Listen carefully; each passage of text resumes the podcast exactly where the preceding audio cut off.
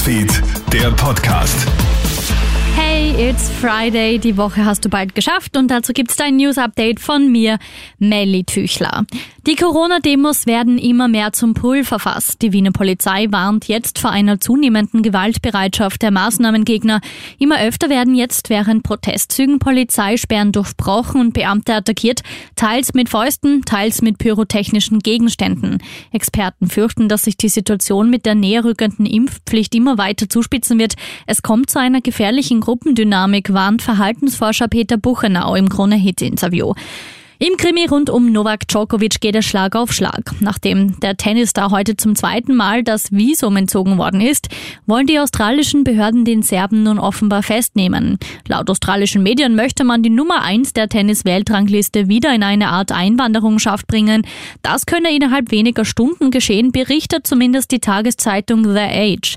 Seine Anwälte kämpfen nun um ein Überbrückungsvisum. Seit Tagen sorgt dieser Fall ja weltweit für Schlagzeilen, da Djokovic bei den Australian Open teilnehmen will, jedoch nicht gegen das Coronavirus geimpft ist.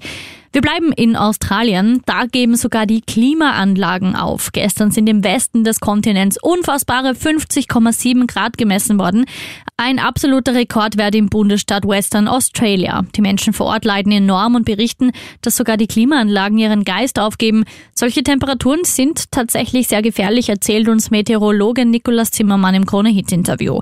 Und von Australien reisen wir gedanklich nach Griechenland. Ungeimpfte Grieche im Alter von über 60 Jahren müssen bis kommenden kommenden Montag geimpft sein. Andernfalls riskieren sie monatlich eine 100 Euro Geldstrafe. Die Maßnahme sei zwar unpopulär, werde aber Leben retten, so die Regierung. Schönes Weekend wünsche ich dir. Krone Hits, Newsfeed, der Podcast.